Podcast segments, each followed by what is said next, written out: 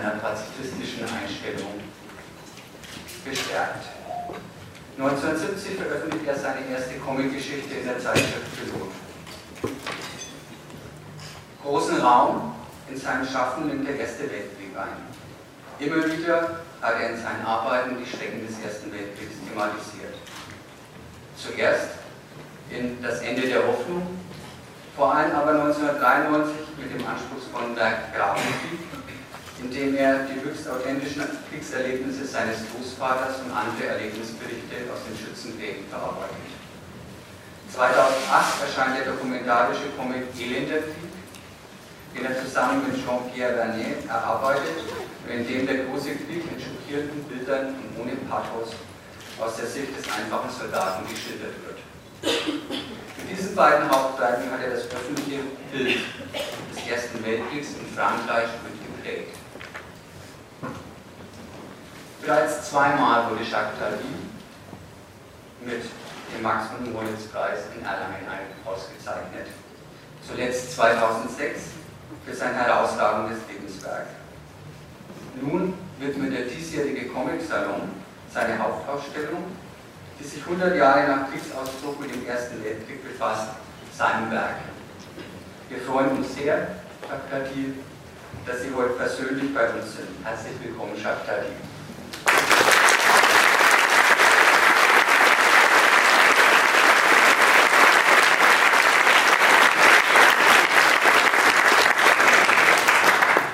Ebenfalls sehr, dass wir mit Jean-Pierre Lanet auch einen Historiker bei uns haben der zusammen mit Jacques Tardy das Werk Elender Krieg erarbeitet hat und ihn im Sachen Erster Weltkrieg vielfach beratend zur Seite stand.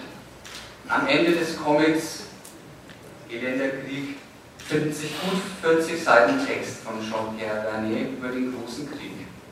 Versehen mit zahlreichen Originalfotos aus der Zeit von 1914 bis 1919 aus seiner eigenen Sammlung.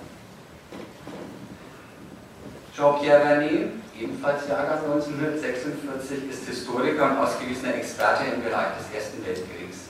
Er war unter anderem als Sonderberater des französischen Verteidigungsministeriums tätig.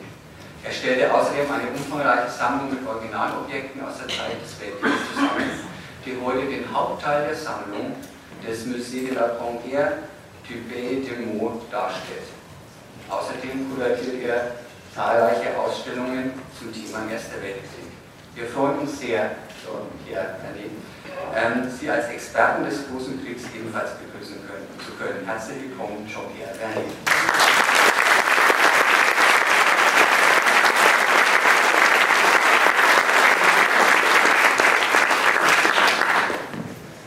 Wir dürfen noch ganz kurz Paul und mich auf dem Podium vorstellen. Paul Deroyer der Kurator der Ausstellung Landschaft des Todes, und der Erste Weltkrieg sowie der komplementären Ausstellung der Krieg im Blick Künstler an der Front.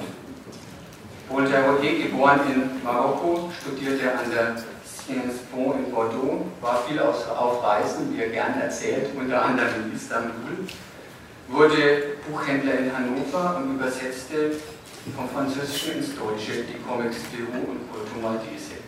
Heute leitet Paul Deronier, die Hamburger Agentur Kontur, eine der fünf Künstleragenturen, die Comiczeichner und Illustratoren vermittelt. Seit Jahren ist Paul hier am Comic-Salon der Leiter der, äh, der Leiter der Comic-Akademie und er hat zusammen mit mir die Ausstellung Landschaft des Todes und der Krieg im Blick kuratiert. Herzlich willkommen, Herr Paul Deronier.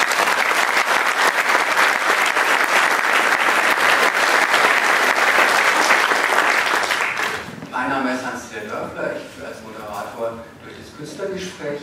Ich bin Historiker und habe Paul bei der Kuratierung der beiden Ausstellungen unterstützt. Paul, fangen wir an. Was hat dich besonders bei den Ausstellungen bewegt, bei der Vorbereitung des Comic-Salons bewegt, sich mit Tati und Küstofar auseinanderzusetzen? Dürfen hier einschalten?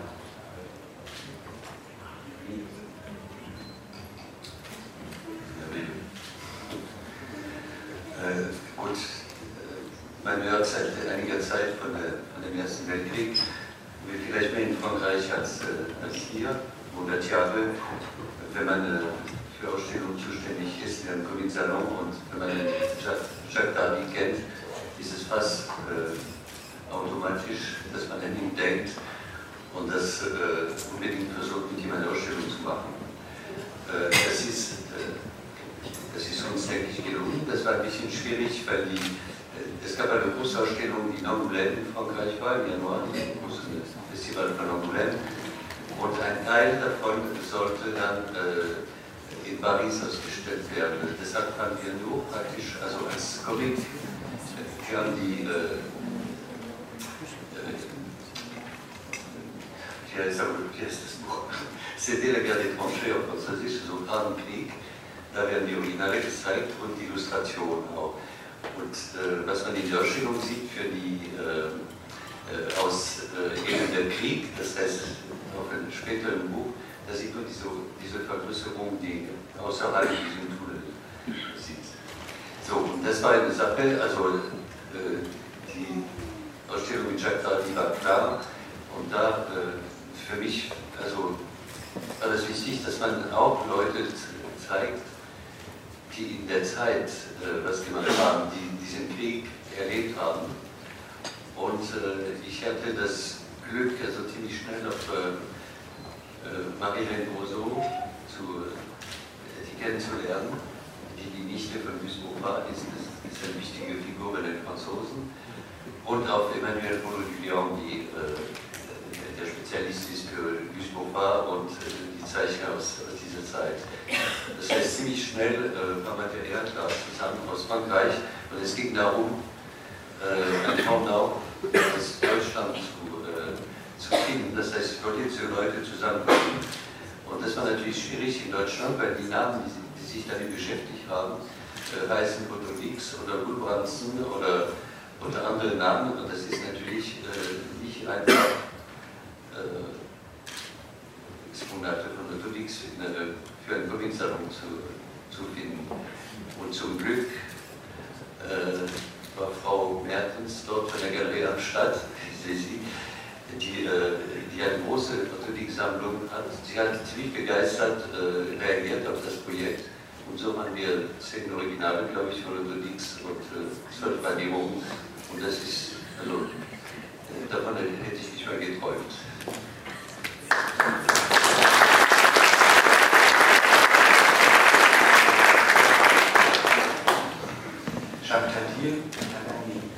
Wie kann man sich denn konkret für die Zusammenarbeit zwischen einem Künstler und einem Historiker bei der Entstehung der beiden Alben, von denen wir gesprochen haben, die in den Ausstellungen zu sehen sind, wie kann man sich konkret die Arbeit vorstellen?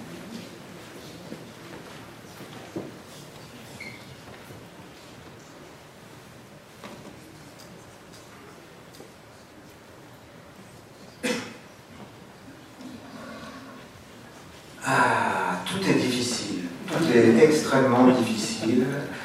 Euh, les problèmes de documentation sont très envahissants pour euh, essayer de ne pas raconter des choses qui sont fausses, qui pourraient être interprétées euh, de façon différente, c'est-à-dire différente de la, de la réalité. Donc pour ça, il faut regarder beaucoup de choses, regarder des photographies, des documents, en se méfiant, en essayant de savoir si ces documents ne sont pas euh, des photos de propagande, par exemple, qu'on va trouver dans certaines revues. Euh, idem pour les films, qui quelquefois sont des reconstitutions. Il y a très peu d'images de batailles réellement filmées, pour des raisons évidentes. c'était quasiment impossible. Donc, pour déterminer, pour savoir si j'ai le bon document entre les mains, j'interroge euh, Jean-Pierre Vernet. Alors, par téléphone, euh, on se voit, on discute, j'ai besoin d'une documentation beaucoup plus poussée, et il m'amène, il va carrément m'amener euh, une valise entière de, de photos concernant le sujet que j'ai à traiter. Donc voilà comment ça se passe.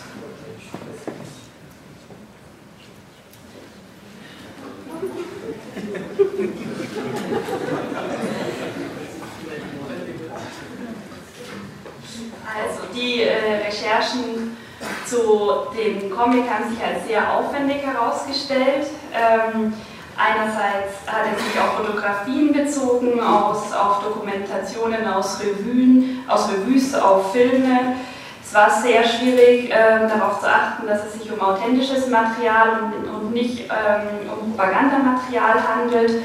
Und sehr wichtig war dabei eben die ähm, Mitarbeit mit Herrn Vernet, der ihn dabei sehr, sehr unterstützt hat, ihm, ihm zu zeigen, wobei es sich um authentisches Material handelt und wobei um Propaganda. Bien souvent, il est nécessaire d'aller plus loin, euh, c'est-à-dire beaucoup plus loin euh, que l'image de la documentation euh, qui passe par euh, une photo. Donc, euh, tout ça doit être euh, évidemment nourri par des, par des lectures, par des. Alors ça peut aller du, journal de l'époque, d'une revue de l'époque, ou des ouvrages d'historiens, évidemment, qui sont aussi euh, quelquefois euh, pas très nets sur le sujet, tout dépend de la façon dont ils ont décidé d'orienter euh, leurs études et la façon d'aborder tel ou tel problème. Donc nous en discutons énormément tous les deux pour savoir euh, exactement euh, à quoi s'en tenir. Mais ce que je voudrais dire aussi, c'est que pour la documentation, ça va très très loin. Quand je pose une question à Jean-Pierre, il m'amène carrément le manuel d'entretien du canon de 75, etc. Et aussi, euh, une chose qui est très importante, ce sont les objets. il, m'amène dans le coffre de sa voiture la mitrailleuse ou je ne sais quoi, et c'est très plaisant parce que je la pose sur ma table, je peux tourner autour, et c'est toujours mieux que la documentation photographique. Mais ça, c'est presque une chose euh, superficielle par rapport à, ce que je veux raconter, c'est-à-dire finalement la souffrance des hommes.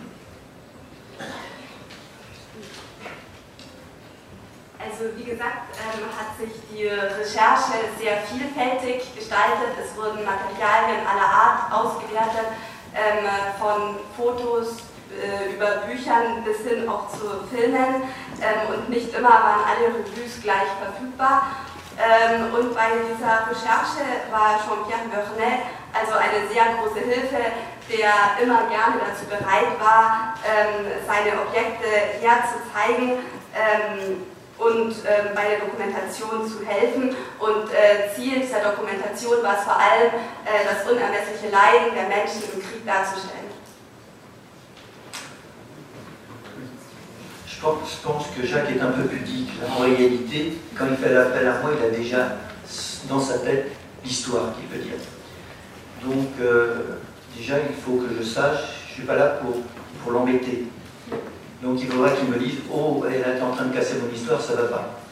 Donc euh, il faut que je sois à l'écoute de ce qu'il veut dire sur la misère du quotidien. Parce qu'avant tout, Jacques s'intéresse à l'homme, s'intéresse au soldat, quel qu'il soit, sa vie, son quotidien, sa misère, la mort, l'éclatement, tout. Donc à moi de lui apporter euh, de la substance, du sel, un peu de farine et lui fera le pain.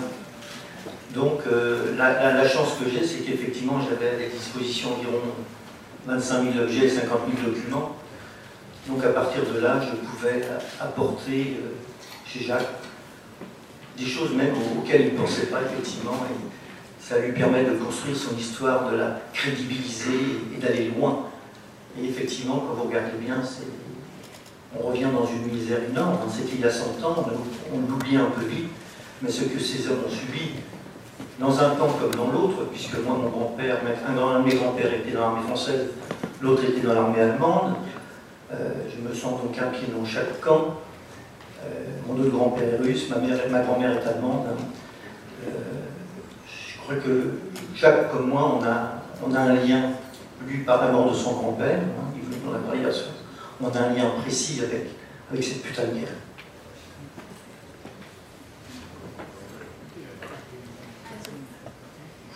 Für Herrn Vernet war es eben so, dass Tardy schon die Geschichte ungefähr im Kopf hatte, als er auf ihn zukam. Er musste also sehr, sehr gut ähm, ihm zuhören und ihm dann das notwendige Material, mit dem notwendigen Material unterstützen, um ja, die, die Geschichten von Soldaten, von Leid und Tod nochmal zu untermauern und die Substanz quasi zu liefern. Ähm, sie hatten 25.000 Dokumente als Quellen, die eben die Glaubhaftigkeit und die Authentizität der Geschichte liefern sollten. Ich habe jetzt nicht die gesamte Familienkonstellation nochmal im Blick, aber auch Herr Vernet ähm, hatte sowohl einen Großvater, der ähm, auf französischer Seite im Krieg war und einen, Groß, einen, einen Großvater in, auf der die Großmutter selbst war eben Deutsche.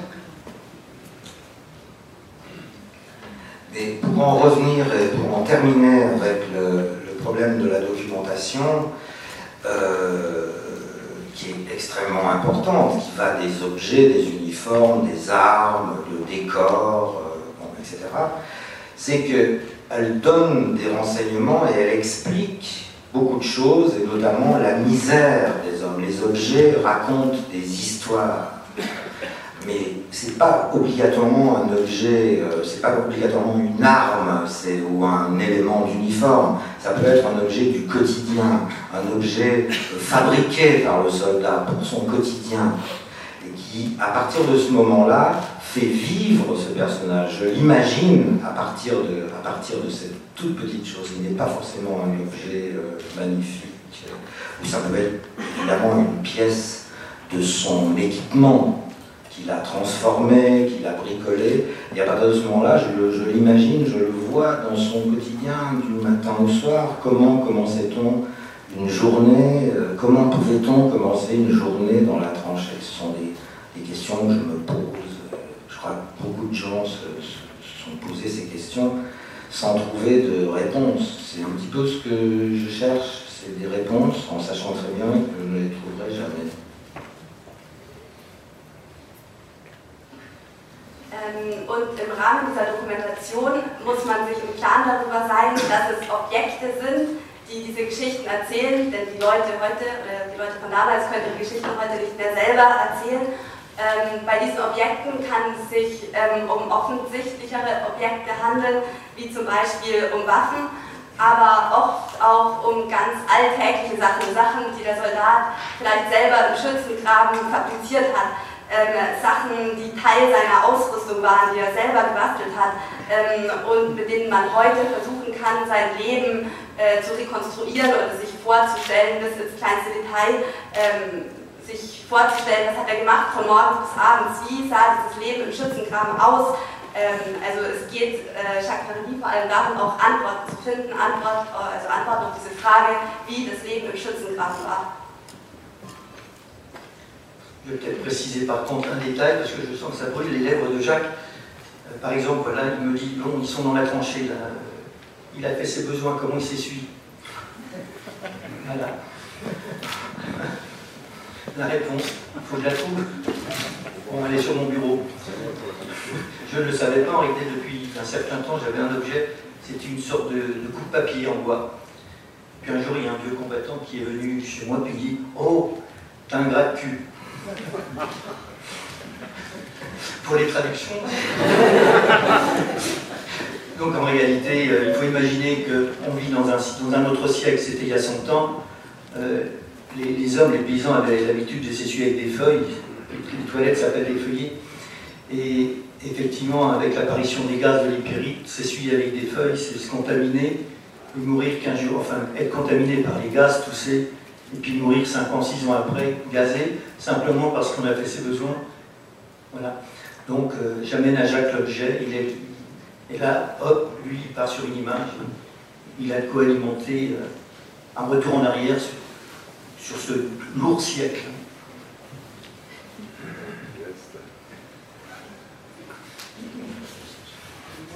Also es ging jetzt um die Verrichtung der Toilette in den Gräben, ähm, die natürlich auch, ja, die Toilette musste einfach auch dort stattfinden, wo das komplette Leben stattfand. Toilettenpapier gab es natürlich nicht, deshalb hat man Blätter benutzt, die aber zum Teil ähm, durch ein bestimmtes Gas ähm, verschmutzt waren und es gab auch einen Fachausdruck, ähm, Gratkü. Man könnte es vielleicht wörtlich mit Arschkratzer übersetzen, ja, die dort verwendet wurden. Darf ich vielleicht mal von der direkten Entstehungsweise des Comics äh, wegkommen und eine Frage an Jacques Tati stellen?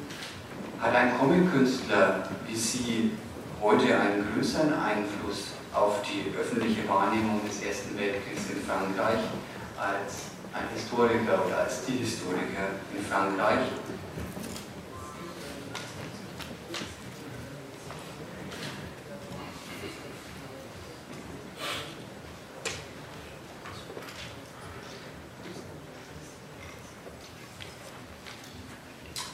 Ah, je ne peux pas répondre à cette question. Euh, J'ai lu euh, sur le sujet.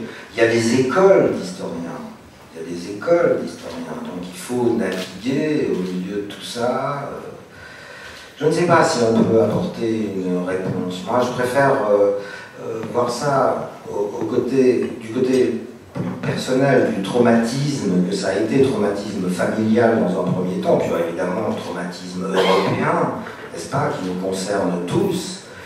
Euh, comment euh, est-ce que tout ça a été possible? Comment euh, on a parlé du quotidien? Comment pouvait-on vivre une journée de plus dans une telle ambiance? Comment les hommes ont tenu? C'est une grande question qu'on s'est posée.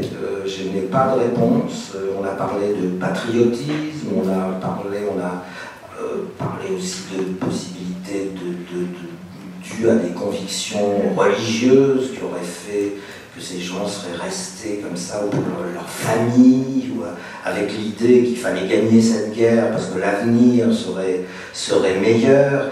Des historiens ont inventé, à mon sens, un concept tout à fait scandaleux qui est celui du, du sacrifice commun, euh, librement consenti. J'avoue que je n'y crois pas beaucoup. Ça, c'est une école euh, qui est celle de, de vous connaissez peut-être. Bon, euh, voilà, ils se réunissent, ils causent. euh, bon, je sais pas, je sais pas vraiment euh, qu'en penser. Honnêtement, je sais pas qu'en penser. Et j'en tiens pas compte. C'est pas ça qui m'intéresse. Ce qui m'intéresse, c'est d'être au ras du sol, au ras du sol, les deux pieds dans la boue, avec ces types, et d'essayer d'imaginer comment ils allaient vivre une heure de plus dans cette ambiance-là. C'est tout. Alors, il est évident qu'il n'y avait pas des combats sur toute la ligne qui allait de la mer du Nord à la, à la frontière suisse. Il y avait des, il y avait des, des- des secteurs qui étaient, qui étaient calmes. Et malgré tout, la question reste posée. Ähm, auf diese Frage fällt Jacques Tardy die Antwort recht schwer. Ähm, er hat viele historische Bücher zu diesem Thema gelesen. Es gibt da eine ganze Reihe an Historikerschulen, durch die man sich durchnavigieren kann. Ähm, was ihn aber viel mehr interessiert als diese theoretische Herangehensweise, ist vielmehr die persönliche Seite des Krieges. Also das persönliche Trauma, das bei jedem Soldaten ausgelöst worden ist. Ähm, das ist sowohl ein Trauma, das, innerhalb, das sich innerhalb der Familie abspielt, aber es ist auch ein Trauma, das ganz Europa betrifft, immer noch betrifft, heute auch. Ähm, und die Frage, die sich stellt in diesem Zusammenhang ist, wie ist dieser Krieg möglich geworden? Ähm, wie haben es die Soldaten oder die Menschen ausgehalten, noch einen Tag länger in diesem Krieg zu leben? Wie haben sie da durchgehalten? Ähm, wie haben sie das geschafft? Und auf diese Frage ähm, gibt es keine Antwort.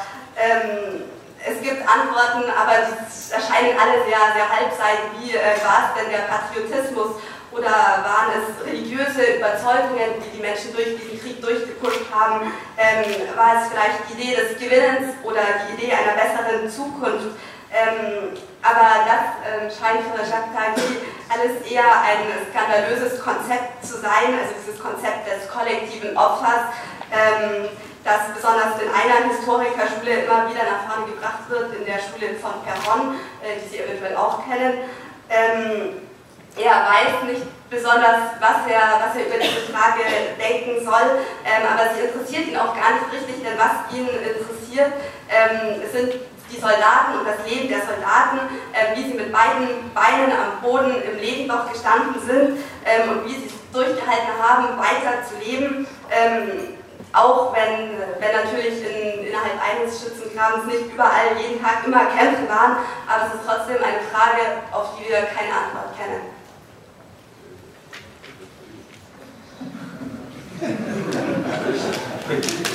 Donc, donc, Jacques a parlé du consentement, il y a une autre école qui parle de la contrainte. En réalité, euh, je crois qu'il faut penser que les, les, deux existent en permanence. L'homme est contraint et l'homme est consentant. L'homme est compromis aussi, bien sûr, dans un énorme conflit. Mais effectivement, ce qui est important, c'est de se poser certaines questions. Comment ont-ils tenu? Pour qui ont-ils tenu? Pourquoi ont-ils tenu? Comment des chefs ont-ils pu emmener aussi loin leur peuple? Ça, ce sont les vraies questions que Jacques se pose, que nous nous posons. il y a peu de livres qui répondent encore à ça. On, cherche encore des réponses, mais comme il y a 100 ans d'écart, on a beaucoup de mal à se remettre dans la peau de ces hommes, de ces femmes, de ces enfants. Et donc c'est une grande interrogation et elle va durer encore longtemps, je pense.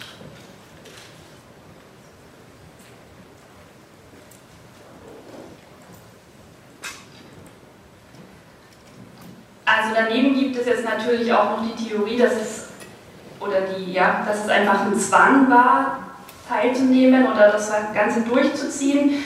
Die Frage, die sich Tardy immer stellt in seinen Werken, ist, wie haben die Soldaten das ausgehalten, wie haben die Frauen, die Kinder das im Alltag ausgehalten und auf diese Fragen gibt es eigentlich in keinen historischen Büchern Auskunft. Das, äh, es gibt eigentlich keine Möglichkeit, sich in die Haut der dieser Personen zu versetzen. Und ähm, so müssen wir einfach ja, damit umgehen können. Euh, inutile de dire que quelquefois nous ne sommes pas d'accord. Nous ne sommes pas d'accord, donc euh, un débat a lieu entre nous et c'est absolument c'est nécessaire. Chacun défend son, point de vue. Euh, je ne dis pas qu'on arrive à quoi que ce soit de positif, mais au moins on a eu un échange euh, qui permet de, fortifier sa, position et quelquefois d'y voir un petit peu plus clair ou quelquefois d'abandonner, d'abandonner le sujet traité parce qu'effectivement on n'arrive pas à débrouiller et à trouver exactement ce qui se ce qu'il pouvait y avoir dans les têtes des gens. Ma principale interrogation, c'est ça, c'est comment ces types ont tenu, et c'est une, obsession, on n'a pas, de, pas de réponse. Euh, que dire d'autre sur ce sujet-là? La documentation apparaît à partir de ce moment-là comme presque quelque chose de, secondaire, qui est au niveau du, décor, des objets guerriers, euh, mais encore une fois, l'être humain. Euh, nous laisse totalement démunis face à, ces questions. J'étais un peu confus. ähm, nicht einverstanden zu sein ähm, mit diesen Fragen oder Antworten. Ähm, es ist auch notwendig, dass hier jeder seinen persönlichen Standpunkt vertritt, ähm, denn so wird wenigstens ein Austausch ermöglicht. Ähm, man kann in diesem Austausch seine eigene äh, Position verstärken oder auch schwächen, ähm, aber vielleicht erlaubt uns dieser Austausch auch ein wenig klarer zu sehen. Ähm, manchmal zwingt einen dieser Austausch aber auch dazu, völlig vom Thema abweichen zu müssen. Und die zentrale Frage bleibt immer noch, wie haben die Menschen damals durchgehalten, wie haben sie das geschafft? Und diese Frage ist für, für Jacques quasi eine Art äh, Besessenheit schon äh, geworden. Also die Dokumentation eigentlich zweitrangig. Die Gegenstände, die man sieht, sind, sind bloßer Dekor. Ähm, aber ähm, die, die Frage ist, wie, wie war es mit dem Menschen ähm, während des Krieges? Und diese Frage lässt uns ohne Antwort zurück.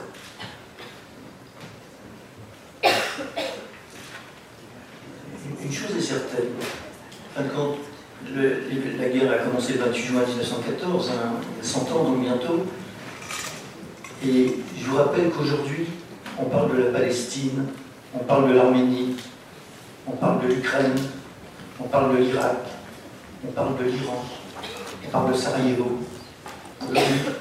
Tout ça date de 1918 et 1919. La guerre 14-18 n'est pas tout à fait éteinte. La guerre 14-18 n'est pas tout à fait morte. il y avait des cendres, elles étaient rougeoyantes, et depuis 10 ans, ces cendres rougeoyantes sont réactivées. Là, il y a une autre interrogation. Donc, la misère de ces pauvres types il y a 100 ans, pour revenir aujourd'hui avec des étincelles, là encore, c'est une autre interrogation qui nous interpelle.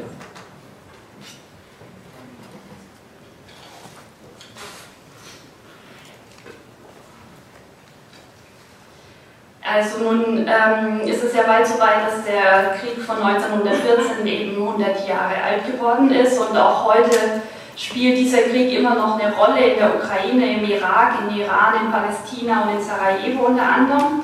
Und alle diese Kriege haben auch immer noch was mit dem äh, Ersten Weltkrieg von 1914 zu tun. Der Krieg dauert also immer noch an, er ist nicht vorbei und wird uns immer wieder in einzelnen ähm, Funken quasi vor die Augen geführt.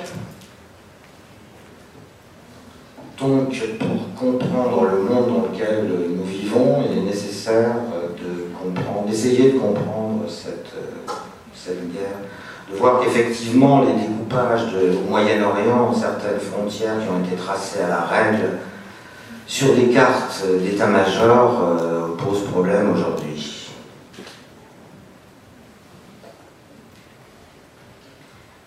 Also um unsere heutige Welt zu verstehen, ist es auch notwendig, diesen Krieg zu verstehen, ähm, gerade wenn man in den Mittleren Orient zum Beispiel schaut, ähm, denn da bestehen die Grenzen fort oder bereiten eben heute Probleme, die damals mit dem Legal auf den Karten gezogen wurden. Tout à l'heure, j'ai évoqué le, le, problème de la documentation, euh, l'image, euh, documentation iconographique, etc. Il y a aussi le problème du témoignage, c'est-à-dire que quand nous avons commencé à travailler sur ce sujet il y a 35 ans maintenant, alors je vais ouvrir une, parenthèse, c'est qu'à l'époque, il n'y avait pas beaucoup de livres, aujourd'hui il y a beaucoup de livres, de photographies, de, journaux de guerre écrits par des soldats qui remontent à la surface. À l'époque, il n'y avait pas grand-chose, quelques bouquins, et puis surtout, le en dehors des revues d'époque, euh, les romans, les romans euh, classiques, etc., euh, qu'on a, a tous lus. Mais est-ce que ces romans étaient vraiment des témoignages, bien qu'ils aient été écrits par des gens qui étaient sur le terrain, qui avaient vécu tout ça? On s'est posé la question parce que ces romans ont été écrits évidemment la plupart du temps après la guerre. On sait comment l'écrivain peut mélanger plusieurs histoires, se les attribuer, etc. Et très rapidement, on tombe dans un espèce de flou. Est-ce que c'est toujours du témoignage? Bon, la, question est posée. Par contre, les journaux qui ont été tenus euh, quelquefois au jour le jour par des, par des soldats dans les tranchées sont beaucoup plus intéressants. Je me fiche complètement des éventuelles euh, qualités euh, littéraires, c'est pas, du, pas du tout le problème. Je pense que ces journaux sont plus intéressants. On s'est énormément posé la question. ähm, im Zusammenhang äh, mit, der, mit der Frage hinsichtlich der Schwierigkeiten bei der Dokumentation kann man auch hier das, äh, das Problem des Zeugenberichtes ähm, aufwerfen, die Frage des Zeugenberichtes. Ähm, also als Jacques Tardy vor 35 Jahren angefangen hat, ähm, zu diesem Thema Recherchen zu betreiben, ähm, da gab es im Vergleich zu heute noch sehr viel weniger Bücher, die sich mit den Geschehnissen des Ersten Weltkriegs auseinandergesetzt haben. Es gab wenige Berichte von Soldaten, vor allem im Vergleich zu heute. Ähm, und abseits der Revues ähm, hat er sich dann hauptsächlich auf die, die klassischen Romane versucht, sich äh, zu konzentrieren. Aber da stellt sich sofort die Frage, sind diese klassischen Romane ernstzunehmende Zeitzeugenberichte? Denn natürlich wurden sie von Leuten verfasst, die selber am Krieg äh, teilnehmen mussten, aber sie wurden nach dem Krieg geschrieben und ähm, naja, in der schriftstellerischen Freiheit ähm, wurden auch oft Geschichten vermischt. Also für Jacques Tardy persönlich sind Zeitschriften, die in den Schützengräben verfasst worden sind, interessanter als diese, diese klassischen Romane. Depuis plusieurs minutes, on parle finalement de la, de la perception de la guerre, hein, soit par, soit par euh, toi quand tu travailles sur des, sur des documents que tu as obtenus, soit euh, la perception de la guerre des, des gens qui ont, qui ont, créé ces documents, que ce soit des, des carnets de, de, bord, que ce soit un roman qu'ils ont écrit après, etc. Et euh, on parlait aussi, c'est aussi du problème de perception, c'est les, euh, les, les, écoles d'historiens. D'ailleurs, je trouve ça intéressant ici parce qu'on a un historien français et un historien allemand. Euh, ça pourrait être intéressant, parce que c'est un autre débat, savoir comment ils voient ça. Mais je pense qu'il y a aussi le. Bon, on il n'y avait pas que la France et, le, et l'Allemagne dans ce conflit. Enfin, c'était quand même. Euh, disons que c'était les, mieux, les plus concernés au départ. Oui, je sais qu'il y avait 32 nations, mais il y a quand même une, confrontation, toujours la vieille confrontation franco-allemande qui, qui, a suivi son cours.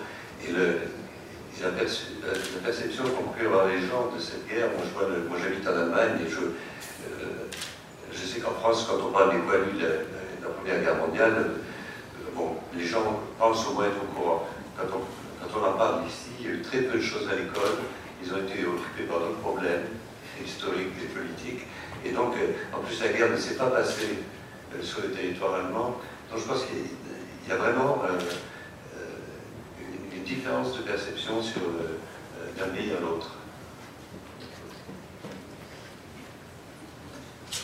Also es ging jetzt um die Perzeption des Krieges. Ähm, wir haben ja schon darüber gesprochen, wie es ähm, aus Sicht der Soldaten war, aus Sicht verschiedener Historikerschulen. Man muss aber ähm, aus der Sicht von Herrn Derouet besonders darauf achten, dass der Krieg nicht nur in Deutschland und in Frankreich sich abgespielt hat, sondern insgesamt in zwei, also 32 Nationen daran teilgenommen haben. Er selbst lebt ja jetzt in Deutschland und hat eben festgestellt, dass hier sich relativ wenig mit dem Ersten Weltkrieg beschäftigt wurde. Das kann einerseits daran liegen, dass der Hauptschauplatz des Ersten Weltkriegs eben nicht in Deutschland war. Und ähm, das ist durchaus eine Frage, mit der man sich ähm, ein bisschen intensiver beschäftigen sollte. Also die Frage nach der Perzeption des Krieges in den unterschiedlichen Ländern, den, bei den unterschiedlichen Teilnehmern, die, bei den unterschiedlichen Nationen, die an dem Krieg teilgenommen haben.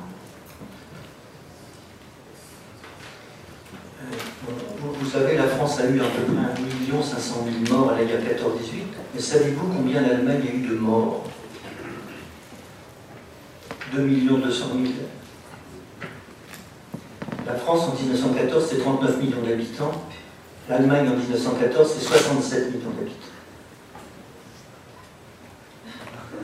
1,5 million pour la France, 2 millions pour l'Allemagne. La population, 39 millions d'habitants pour la France, 67 millions pour l'Allemagne.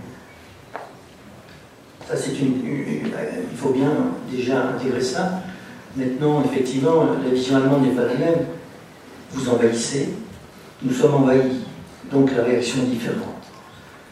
Et puis, pendant toute la guerre, il faut savoir que dans l'armée française, 500 000 soldats vont avoir leur famille de l'autre côté, dans les lignes allemandes. Donc c'est un autre sentiment à prendre en compte. Alors là, j'ai donné trois exemples. On pourrait les multiplier, les multiplier, les multiplier. Les différences sont énormes, d'abord dans la mentalité des deux peuples, et puis ensuite dans les, dans les causes.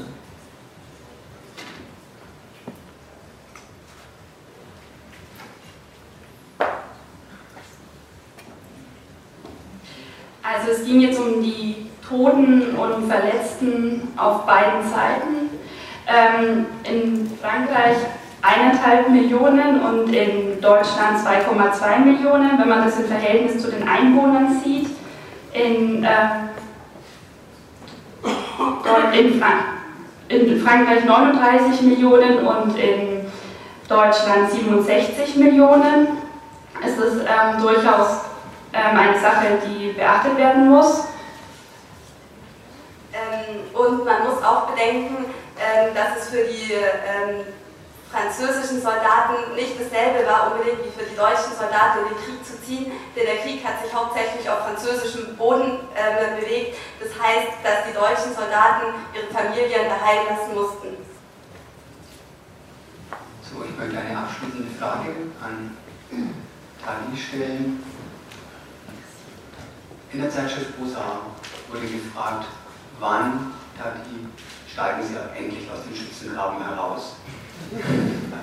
Wann steigen Sie aus dem Schützengraben heraus und beschäftigen sich mit einer anderen Thematik? Sie haben sich so lange mit dem Thema Erster Weltkrieg beschäftigt. Sehnen Sie sich manchmal danach, etwas anderes zu zeichnen, vielleicht etwas Lustiges?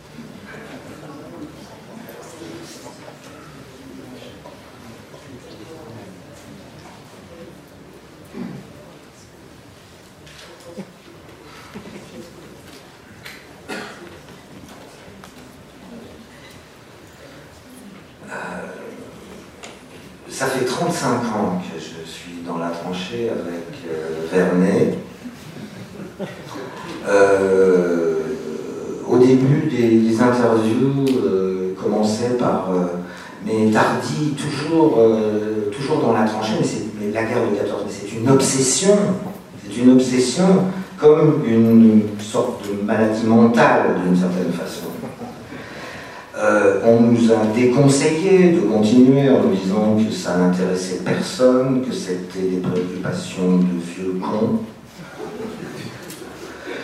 Nous avons bien sûr continué euh, sans tenir compte de ces observations. On nous a dit euh, faites attention parce que la, la, la, guerre des tranchées c'est sale et ça rend idiot. Aujourd'hui il y a des commémorations j'avoue être totalement indifférent. Euh, j'attends seulement euh, les premiers discours officiels, je les attends euh, parce que je pense que je vais pouvoir me nourrir d'un certain nombre de bêtises qui vont être, qui vont être dites par nos, par nos chefs d'État respectifs, etc. J'attends ça. Euh, tout à l'heure, on a évoqué euh, les, problèmes, euh, les Français, les Allemands, de côté, etc., etc. On nous a reproché aussi d'être très franco-français, c'est-à-dire qu'effectivement, on parle beaucoup plus des Français que des Anglais, les Allemands, je ne peux pas m'en passer, mais on ne parle pas beaucoup des Italiens, parce que déjà, il est extrêmement difficile d'essayer de, pénétrer l'état d'esprit, la mentalité d'un type qui a fait entre 18 et 25 ans. Oui, mais euh, parce qu'il manquait de, personnel en cours de route, c'est extrêmement difficile d'essayer d'imaginer cet état d'esprit, ce qu'avait dans la tête en 1914 un jeune homme de 20 ans. Bon, alors vous imaginez bien faire le, même travail euh, d'imagination pour un jeune anglais, un jeune allemand, un jeune italien, c'est pratiquement impossible. Donc, c'est pour ça qu'on a limité notre, notre regard, euh, pour des raisons évidentes, sur les, tranchées françaises, mais bien entendu en tenant compte de, de tous les belligérants et de ce qui se passait en face et de l'évolution du conflit en fonction des, des, événements, des nouveautés au niveau de l'armement, etc. Enfin, on est obligé de tenir compte de tout ça. je ne sais pas si j'ai répondu à la question. Oui, oui, je ne suis pas sorti de la tranchée. Il y a encore énormément de choses à dire. Je pense que j'y reviendrai. Euh, Putain, gars n'est certainement pas le dernier album sur ce sujet-là.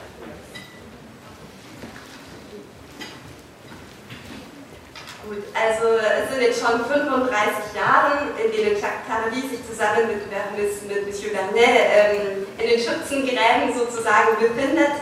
Ähm, und anfangs ähm, wurde Tardy in seinen Interviews immer gefragt, äh, warum er denn mit einer solchen Besessenheit äh, absolut von diesem Thema nicht ablassen möchte. Ähm, und er beschreibt es selber schon fast als eine Art mentale Krankheit. Ähm, andere haben ihm davon abgeraten ähm, und ihm äh, geraten, sich vielleicht mal ein neues Thema zu suchen, denn das Thema der Schützengräben, ja, wen interessiert denn das überhaupt? Äh, ist es nicht eher die Leidenschaft eines alten Idioten? Ähm, äh, denn die, die Grabenkriege sind eine, eine dreckige Angelegenheit. Ähm, und äh, in Bezug auf heute äh, hat er gemeint, ähm, dass, er, dass er mit viel Ungeduld die ersten offiziellen Reden zu diesem Thema erwartet ähm, und interessiert den, den Blödsinn verfolgen wird, den unsere Staatschefs heute zu diesem Thema von sich geben werden. Ähm, Oft wurde ihm auch äh, vorgeworfen mit diesem ganzen, dieser ganzen deutsch-französischen Perspektive, diesem europäischen Vergleich, dass er doch eine sehr französische Sicht der Dinge hätte. Ähm, die Italiener zum Beispiel ähm, werden häufig außen vor gelassen ähm, und das erklärt er damit, dass es ähm, sehr schwierig ist, äh, in eine andere Mentalität vorzudringen. Also wie kann man sich denn einen 18- bis 25-jährigen Soldaten ähm, vorstellen 1914? Also was ging im Kopf eines jungen Mannes zu dieser Zeit vor? Ähm, das ist schwierig, das heute noch zu erahnen. Und deswegen hat er sich aus naheliegenden Gründen äh, auf Frankreich beschränkt. Äh, alles andere wäre noch ausufernder und noch komplizierter gewesen. Ähm, aber nichtsdestoweniger interessiert er sich oder auch für die Entwicklungen, die außerhalb Frankreichs stattgefunden haben, ähm, zum Beispiel eine neue Bewaffnung der Italiener. Ähm, aber aus den Schützengräben wird Jacques Paris nichtsdestoweniger nicht zu bald aussteigen, ähm, denn es gibt noch viele Sachen, die man dazu erforschen kann können wir also bald ein neues Comic zum Ersten Weltkrieg von Ihnen erwarten.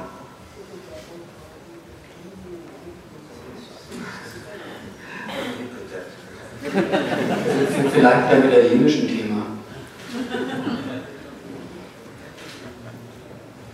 Pour les raisons que j'ai expliquées